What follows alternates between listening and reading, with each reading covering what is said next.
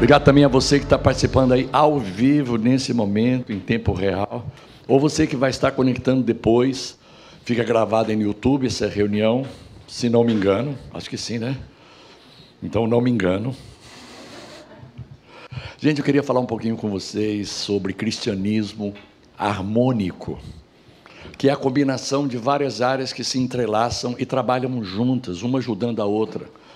É preciso, é preciso que a gente tenha esse cristianismo harmônico, que começa no coração, passa pela alma, passa por aquilo que você diz, as suas palavras e termina nas suas atitudes e ações.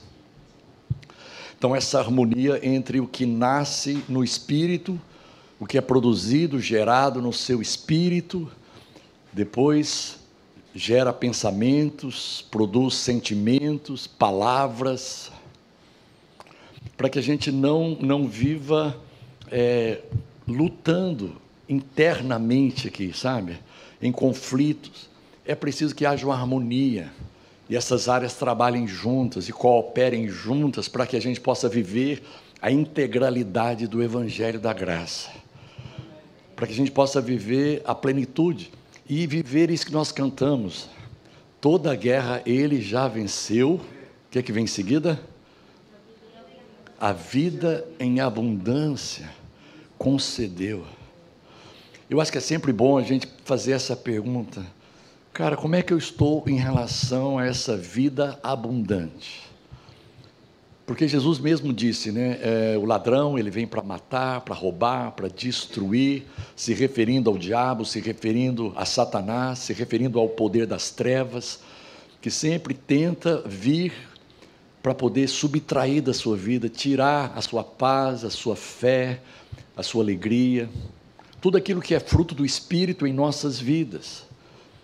A Bíblia diz que o fruto do Espírito, que deve ser vivido e praticado, experimentado, experienciado por cada um de nós no dia a dia, é o amor, a alegria. Você consegue acordar na segunda-feira com alegria? Você que está aí do outro lado. Você acorda na segunda. Fala a verdade para mim. Como é que é a sua segunda-feira na hora que o despertador toca? Oh, meu Deus.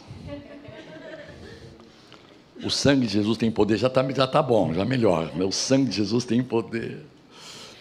Ah, a gente se enche aqui, se abastece no domingo. Essa é a proposta da igreja: abastecer a sua fé, a fortalecer você de alguma forma revigorar, revitalizar você de dentro para fora, com a palavra, com a verdade. Jesus disse categoricamente: vocês vão conhecer a verdade, e a verdade vai gerar em vocês liberdade. Não existe liberdade sem verdade.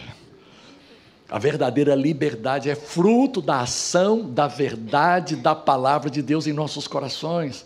Por isso que nós somos uma igreja bíblica nós acreditamos na palavra de Deus, na Bíblia Sagrada, também chamada de Escrituras Sagradas. Gente, quanto mais envolvimento, quanto mais compromisso, quanto mais conexão, quanto mais mergulharmos nas Escrituras Sagradas, e isso não está vedado a ninguém, você não é proibido de ler a Bíblia todos os dias. Pelo contrário, você aqui nessa igreja você é incentivado, encorajado, estimulado a ler a Bíblia todos os dias. Esses dias eu recebi um presente de aniversário. Que desculpe os demais presentes, mas foi o melhor. Do meu consogro Hélio. Cara, ele me deu uma Bíblia. Gente, que é a Bíblia. Sabe, você não precisa nem se esforçar para interpretar. Ela se interpreta para você. Ela já traz revelação. Mas qual o diferencial dessa Bíblia? Ela é grossa pra caramba. Ela é um livrão e ali, em cada página, você tem cinco traduções. Em cada página. Você tem ali traduzido para a, revista atualizada, a tradução brasileira, a, a nova Almeida atualizada, nova linguagem, como é que é? Tradução da linguagem de hoje, nova tradução da linguagem de hoje. Cara, então ali, meu Deus do céu, não tem como Deus não falar com você. Com essa Bíblia do Hélio, não tem como Deus não falar com você. Hélio, depois você me dá uma comissão, cara, por favor. Brincadeira, nada, não tem essa motivação, tá? Não tem essa intenção. mas é uma bênção e foi um presentão. Eu estou de público aqui te agradecendo. Muito obrigado por esse presente maravilhoso que faz parte ali da minha mesa, da minha cabeceira, ah, da, da mesa onde eu estudo, ali naquele escritório, que a Samara arrumou para mim, para eu poder ali estudar a Bíblia, ter um tempo com Deus ali na minha casa. A gente tinha dois quartinhos assim praticamente mortos. Um ela transformou em escritório, isso foi bênção para a minha vida também. Você, você concorda que ter um ambiente apropriado, um ambiente talvez até fixo, onde você possa entrar ali você vai dizer, cara, quando eu entro aqui, hum, o potencial das coisas acontecerem é enorme. Hum? Sabe, não é que a gente acredita que você só pode ter comunhão com Deus em um determinado lugar físico, geográfico. Não, não, não. A gente acredita que no metrô é possível Deus falar com você. A gente acredita que no avião é possível Deus falar com você, apesar do medo que você tem de viajar de avião. Deus pode falar com você ali também, vivificar. Deus pode falar com você na rua, Deus pode falar com você no, quando você está tomando banho. Quantos aqui costumam ouvir Deus quando está tomando banho? Cara, eu sou um deles. Sou um desses que, cara, quando aquele chuveiro vem e molha, parece que assim eu estou recebendo literalmente algo do, de cima, né? Do céu. Cara, vamos, então a gente vai caminhar nessa direção de entender como a gente pode gerar essa harmonia entre o coração, a alma, palavras e ações coração, alma, onde estão os pensamentos e sentimentos. E eu espero levar vocês para um lugar bem legal. Tá? Ah, a, o Salmo primeiro, na nova tradução da linguagem de hoje, diz assim: Salmo 1, versículo 1 a 3, fala: Felizes são aqueles que não se deixam levar pelos conselhos dos maus, que não seguem o exemplo dos que não querem saber de Deus, e que não se juntam com os que zombam de tudo que é sagrado pelo contrário, o prazer deles, talvez tenha outra tradução ali, tá, gente? Eu estou lendo aqui na tradução da linguagem de hoje, você vai comparando aí, vai se situalizando. Pelo contrário, o prazer deles está na lei do Senhor, e nessa lei eles meditam dia e noite. Essas pessoas são como árvores que crescem na beira de um riacho. Elas dão frutas no tempo certo e as suas folhas não murcham assim também tudo o que essas pessoas fazem dá certo. Ah, eu quero isso na minha vida. Eu gostei principalmente desse último versículo, essa última. Tudo que essas pessoas fazem dá certo. Por que, que tudo que essas pessoas fazem dá certo? Porque elas meditam na lei do Senhor de dia e de noite porque elas são inspiradas pelo Espírito Santo que escreveu as Escrituras através dos homens, que inspirou os homens a escreverem as Escrituras em tempos diferentes. São 66 livros escritos em tempos diferentes, 39 na, na Antiga Aliança e 27 na Nova Aliança, e que eles se conectam de uma forma maravilhosa, porque uma só pessoa inspirou a todos esses. Não foram exatamente 66 escritores, né? porque só o apóstolo Paulo escreveu quase que a metade do, do Novo Testamento. Mas foram muitos homens que foram inspirados pelo Espírito Santo. E quando você medita, o que é meditar na palavra de Deus de dia e de noite? É você colocar a palavra de Deus como a sua bússola, como aquela que traz o norte, como aquela que traz a direção. Cara, o que a Bíblia está dizendo a respeito dessa situação que nós estamos vivendo agora? O que, que a Bíblia diz em relação a essa doença que estamos passando aqui na nossa casa? O que, que a Bíblia diz em relação a essa situação financeira complicada que nós estamos vivendo agora? Estamos inseridos num contexto de muito desafio. Cara, o que, que a Bíblia diz? Porque o que a Bíblia diz é o que Deus diz. A gente crê que a Bíblia é a palavra de Deus, ela não contém. Mesmo quando ela faz algumas afirmações que, cara, obviamente é, não, tem, não tem a ver com a verdade que a gente vive. Por exemplo, o Salmo diz assim: o ímpio diz, não há Deus. Então você não vai poder ir lá e falar assim: ah, a Bíblia está dizendo que não há Deus. Não, é o ímpio que diz que não há Deus. Então a gente tem que entender o contexto e saber que Deus fala conosco através da palavra. Pastor, o que, que eu preciso para ler a Bíblia e entender o Espírito Santo? Ele é o teu professor. Pastor, como é que eu faço então para contratar o Espírito Santo? Você não contrata o Espírito Santo. Você já tem o Espírito Santo dentro de você.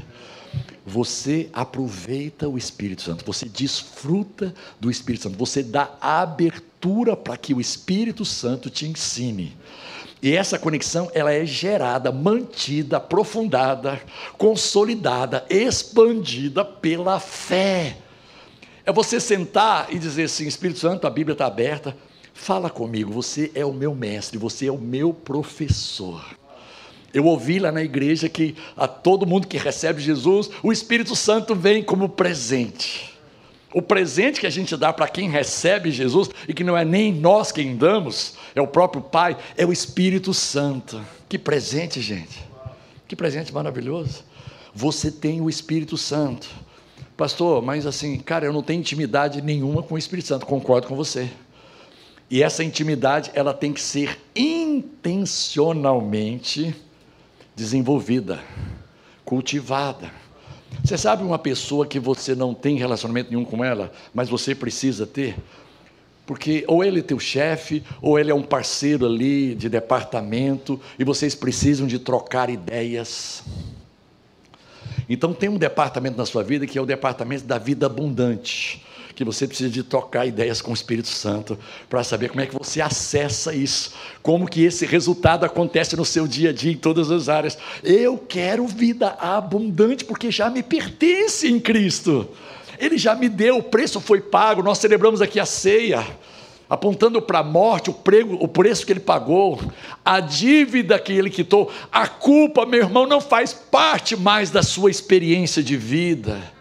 Viver culpado, a religiosidade ela vai manter isso. Você vive uma dualidade entre aquilo que aconteceu na cruz e aquilo que a religião te impõe. Sabe, sai debaixo do, do, do jugo da religiosidade. Vocês estão entendendo? Vocês estão conseguindo entender a minha linguagem aqui nessa manhã? Cara, por que, que eu estou colocando aqui alguns versículos? Porque para a gente ter um cristianismo é, harmônico, a gente precisa de entender que existem limites que são sadios e que existe um coração que precisa de ser gerado dentro de cada um de nós. Olha só Provérbios 12, 1, eu permaneço na linguagem de hoje. Nova tradução da linguagem de hoje. Cara, que, que versículo lindo. Provérbios 12, 1. Já leu aí? Vamos ler nessa passagem aqui. Ó. Todo que ama a disciplina ama o conhecimento, mas aquele que odeia a repreensão é tolo. Cara, olha só como é que ficou complementando com isso, como é que fica fácil de você entender. Aquele que quer aprender gosta que lhe digam quando está errado. Só o tolo não gosta de ser corrigido. Gente, e não tem nenhuma pessoa melhor para fazer isso do que o Espírito Santo. Pastor, Deus pode usar pessoas? Pode e vai. Se prepare. E provavelmente Ele vai usar pessoas que você gostaria que Ele não usasse. Tipo assim, o seu cônjuge. Estou falando um português bem claro, tá? Poxa, Deus fala comigo de todas as maneiras que você quiser, mas não use a minha mulher. Não, não vai acontecer isso. Não use meu marido, não use meu pai. Meu pai não, minha mãe não, meu irmão não, meu irmão não, eu não me dou bem com ele. Não o use para me corrigir. Meu filho não, minha filha não. Cara, meu chefe não. Aquele subalterno. Cara, quantas vezes eu recebi de Deus orientações e correções e direções a partir de pessoas que estavam abaixo de mim da hierarquia. Olha só a necessidade da gente ter sensibilidade espiritual. Mas eu gostei desse versículo. Você gostou? Aquele que quer aprender. Tem alguém que quer aprender aqui nessa manhã? A gente está aqui para aprender. Hein? Aquele que quer aprender gosta que lhe digam quando está errado. Cara, deixa eu falar para você. Com todo amor e carinho. Você está errado. Você não devia ter feito isso nesse momento, nesse lugar. Você chamou a atenção do seu filho na frente de todo mundo. Você feriu a autoestima dele. Calma, você poderia ter feito exatamente a mesma coisa, mas no lugar diferente. E alguém vai chegar para você e vai dizer: Olha, da próxima vez, eu tenho certeza que você vai acertar. Porque eu e você Nós fomos livres do pecado. Lembra, lembra bem de uma coisa: qual é o conceito, qual é a definição de pecado no grego? Grego, pecado, a palavra grega para pecado é hamartia, com H. Hamartia. E hamartia, traduzido para o português, é errar o alvo. Pecar é errar o Adão errou o alvo, Eva errou o alvo, Caim errou o alvo. Enos errou o alvo, Sete errou o alvo, e a gente foi errando o alvo. A Bíblia diz que por causa de um homem que errou o alvo, todos os demais erraram o alvo. Romanos 5,19. Romanos 5,19 diz que por causa de um homem que errou o alvo, todos foram fadados a errar o alvo junto com ele. Mas qual a boa notícia? Por causa de um homem que acertou o alvo. E o nome desse homem é? O nome dele é Jesus. O nome dele é Jesus. O nome dele é Jesus. Para sempre exaltado, o Rei glorificado. Cara, porque ele acertou o alvo, nós podemos acertar o alvo também. Você sabe que você não acerta o alvo da primeira vez. Cara, não desista de acertar o alvo. Sabe quando você pega assim, um alvo mesmo, uma flecha, você vai tentando? Não tem aquelas brincadeiras? Ou você, os dardos, você vai jogando assim, tá? Uma hora você vai acertar o alvo. Se você quer acertar o alvo, saiba que você já tem todas as, as condições dentro de você para viver uma vida só acertando o alvo. Fabinho, posso profetizar uma coisa aqui para a igreja? Essa semana, essa semana, Passou que semana? 22 a 29 de outubro de 2023. Olha, se você está ouvindo aí em 2025, então é nessa semana que você está aí. Tá? Você está em 2030 já? Caramba! Essa palavra chegou em 2030, então é nessa semana que você está vivendo em 2030 aí. Essa semana vai ser a semana de você acertar o alvo. Porque esse espírito maligno, essa resistência do inferno que impõe a você errar o alvo, é, esse espírito já foi confrontado por Jesus na cruz, já foi vencido por Jesus na cruz. Você não precisa, você e eu não precisamos mais errar o alvo. Não precisamos mais errar o alvo. Mas um versículo aqui, Provérbios 15, 10, 12. Quem abandona o caminho do bem será severamente castigado quem odeia ser corrigido, morrerá. Quem odeia ser corrigido, morrerá. Hum, quantos gostariam de sair daqui dessa manhã com um coração corrigível?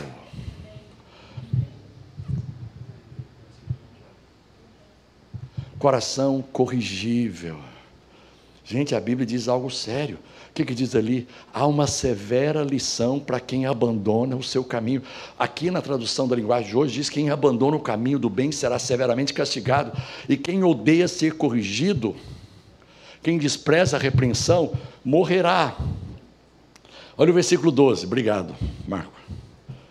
O homem vaidoso não gosta de quem o corrige, ele nunca pede conselho ou conselhos aos sábios.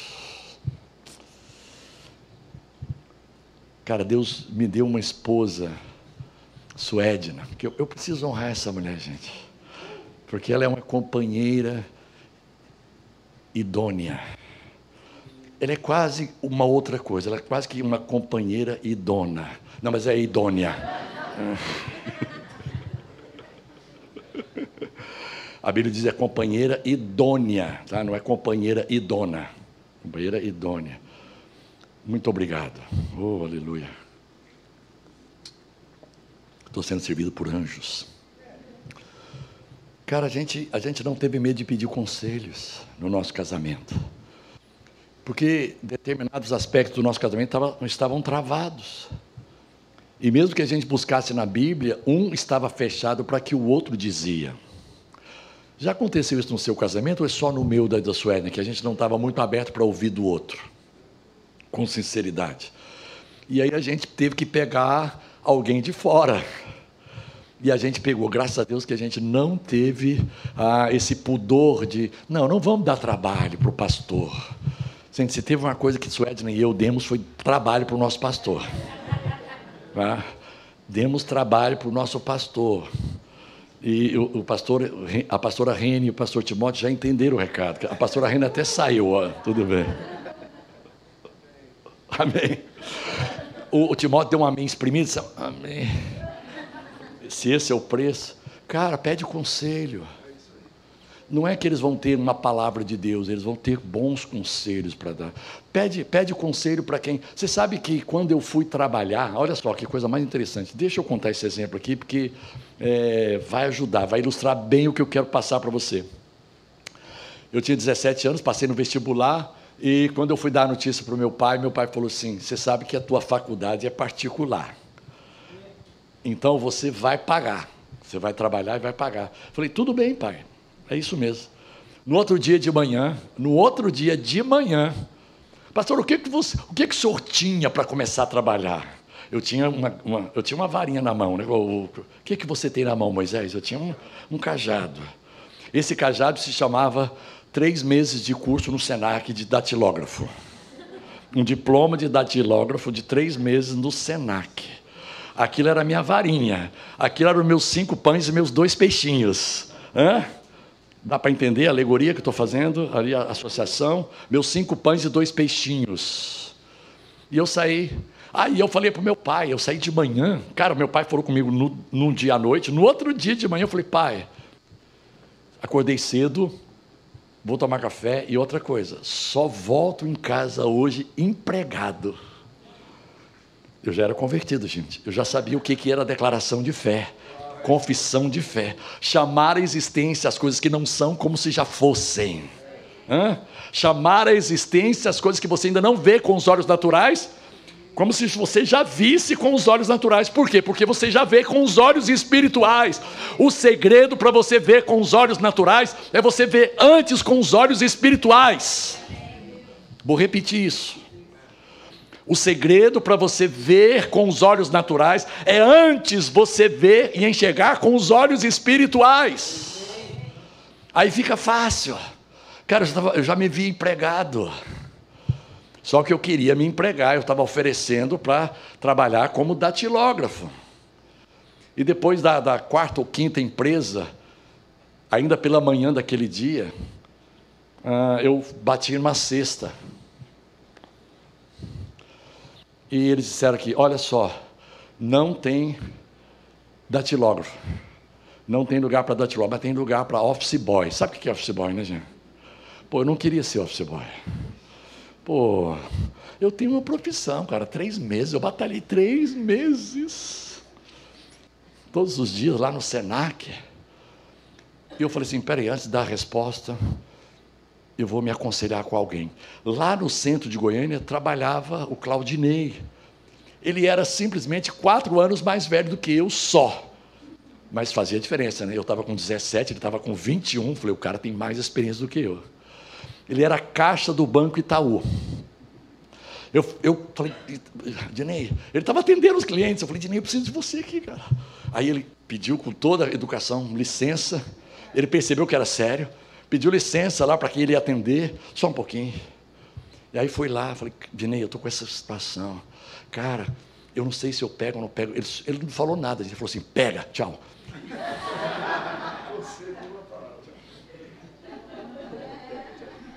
Pô, aquilo foi o suficiente para eu poder, cara, começar ah, na minha vida profissional.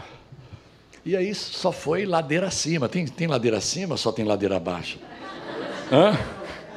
Aí só foi subindo, gente.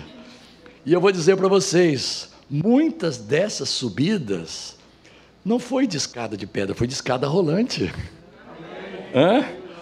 Graça. Graça é quando você sobe com escada rolante. Esses dias eu vi há um tempo atrás, muito tempo atrás, alguém pagando promessa, de, subindo a escada de joelho ali do Cristo Redentor, a, a escada rolante. Verdade. Você pode procurar lá. Sabe? Pagando promessa em escada rolante. Pô, que maravilha, né, gente? Você não faz esforço nenhum, você fica só assim. e só agradece. Daqui a pouco você está lá em cima. Você sabe qual a diferença entre graça e lei, né? Eu moro no oitavo andar, eu sei muito bem. Sabe, a gente só experimenta a lei quando a energia acaba. Você tem que subir oito andares de escada. Isso é lei, é esforço próprio, é suor. Pô, aquele elevador é uma benção, é graça. Você não faz nada. Você só aperta ali o oitavo andar, oito. Daqui a pouco você está no oitavo andar. Isso é graça, gente. Isso é graça. Então, o conselho que o Claudinei me deu foi muito importante. Deixa eu ler um último texto aqui para você, que é em 1 Reis 1, 5, 6. Esse culto passa rápido demais, né, gente? Ah, 1 Reis 1, 5 e 6. Então Adonias, filho de Agite, que era filho de, de Davi, tá? Agite era esposa, uma das esposas de Davi, o rei. Davi teve com ela dois filhos, o Absalão e teve esse Adonias. Aí uma hora lá, esse cara se exaltou, o Adonias, e disse: Eu serei o rei. Cara, não conversou com ninguém.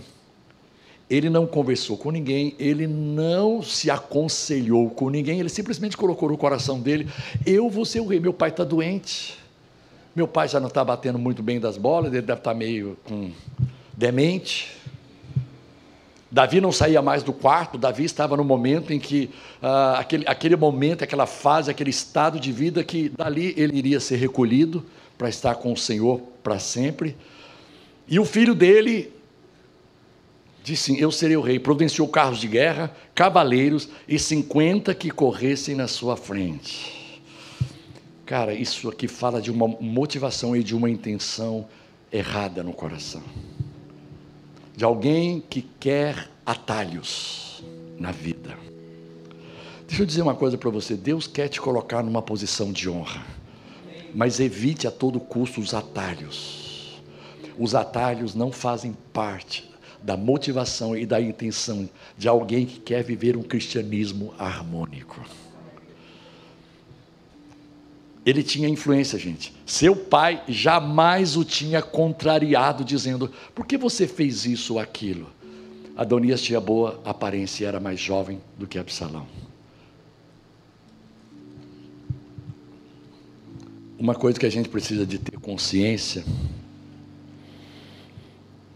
é que crianças sem limites se tornam adolescentes sem limites. O pai, Davi, um homem de Deus, nunca disse ao seu filho: Por que, que você está fazendo isso? Ele nunca colocou limites no seu filho. Gente, se tem uma coisa que Deus é bom em fazer, e Ele faz com educação e com polidez, é estabelecer limites para as nossas vidas. Não é bom que você e eu vivamos sem limites. E eu não estou falando daqueles limites para você crescer e romper e voar como águia. Não, tudo isso a gente entende que existe espaço.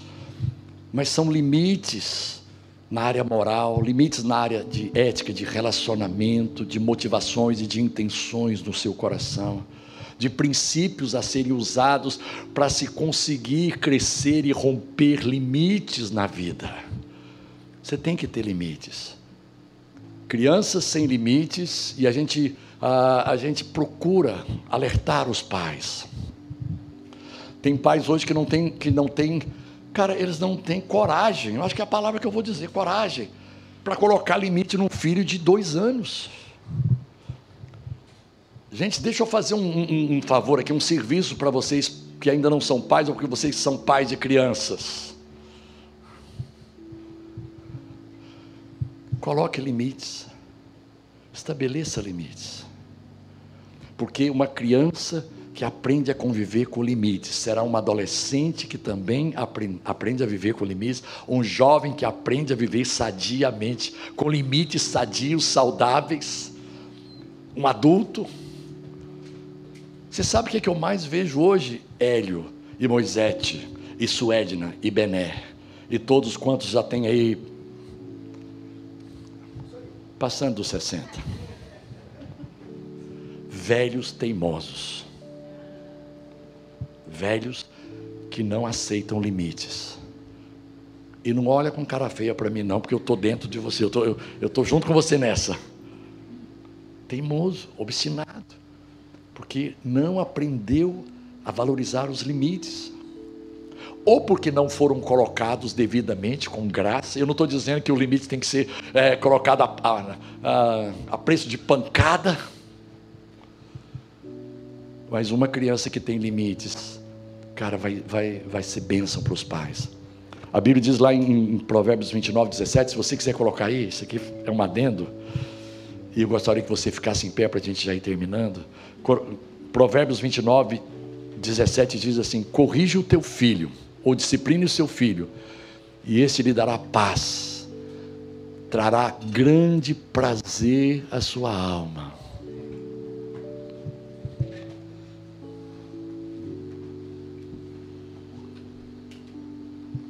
Corrija o teu filho.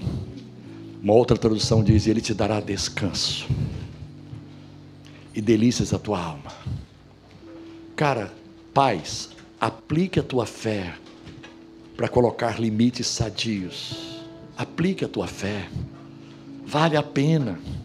Gente, Suedna e eu, a gente, nós demos o nosso melhor, nós demos, nós dois o nosso melhor. Consultamos pessoas, fizemos cursos, lemos livros a respeito de criação de filhos, oramos juntos, oramos com eles. Mas é óbvio que nada foi por, por causa da nossa capacidade ou qualificação, foi pela graça. A gente entende que a graça do Senhor nos ajudou. O que não significa que os nossos filhos não tiveram também a oportunidade de se rebelarem, de, de, de, de dizerem não. Tudo bem, vocês estão estabelecendo limites, mas nós não queremos limites. Sim, tudo isso é possível. Não é, não é uma garantia você dar limites para uma criança, não é uma garantia que ele vai ser um adolescente com limites. Não é uma garantia, nada se garante quando o assunto é ser humano, mas que ajuda. Assim que você, a Bíblia diz, a Bíblia ela, ela tem uma promessa: educa a criança no caminho e quando for velho não se desviará dele. Feche os seus olhos. Eu queria saber se tem alguém aqui, permaneça com seus olhos fechados, que gostaria de começar uma jornada com Jesus. Você está ouvindo o que nós estamos ministrando? Isso está fazendo assim eco no seu espírito? Você está entendendo que, que tem sentido, faz sentido? Mas você ainda não abriu o seu coração. Você não abriu o seu coração, você não teve talvez a oportunidade de abrir o seu coração e receber Jesus como seu Senhor e como seu Salvador. E eu creio que esse é o momento propício para que essa oportunidade seja dada a você. Se você quer abrir o seu coração para Jesus, gente, não é para a nova igreja, não é para o pastor Bené, pastor Timóteo, abrir o coração para Jesus. Ele tem o nome que está acima de todo nome. Ele é o nosso Salvador, ele é conhecido como o nosso Salvador. Se você quer abrir o seu coração e receber Jesus, Simplesmente faça um sinal com uma das suas mãos, levante uma de suas mãos e diga: Eu quero receber Jesus nessa manhã. Deus abençoe, eu estou vendo a sua mão levantada. Deus abençoe. Deus abençoe, eu estou vendo a sua mão levantada, senhora. Deus abençoe. Eu estou vendo a sua mão levantada, rapaz. Nós temos aqui três pessoas que estão levantando as mãos e recebendo Jesus como Senhor, como Salvador de sua vida. Estão abrindo o coração nessa manhã, entenderam que a vida com Jesus é o melhor, é o melhor. Para vocês três que levantaram as mãos, no final dessa reunião, eu queria conversar com vocês. Eu vou estar aqui do lado, ali perto do teclado, ali, talvez ali no fundo, né, tem mais espaço. Eu, vou, quero, eu quero conversar com você, tá? Entre, entre um culto e outro agora. Por isso eu preciso até terminar rápido, porque senão não vai nem, nem dar tempo de conversar com você. Obrigado, Senhor, por essas mãos que foram levantadas. Obrigado por esses corações que foram abertos. Obrigado, Jesus, pela sinceridade com que essas pessoas receberam a, a você como o Salvador, como a luz que elas precisam para viver a vida abundante.